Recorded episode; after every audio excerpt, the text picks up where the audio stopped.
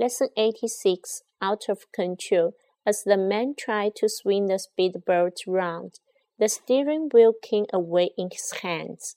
He waved desperately to his companion, who had been water skiing for the last fifteen minutes. Both men had hardly had time to realize what was happening when they were thrown violently into the sea. The speedboat had struck a buoy, but it continued to move very quickly across the water.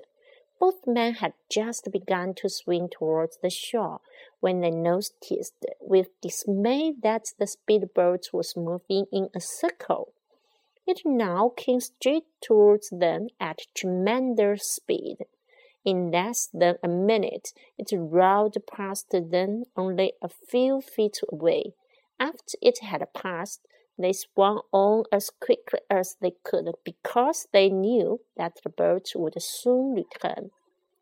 They had just had enough time to swim out of danger when the boat again completed a circle. On this occasion, however, it had slowed down considerably.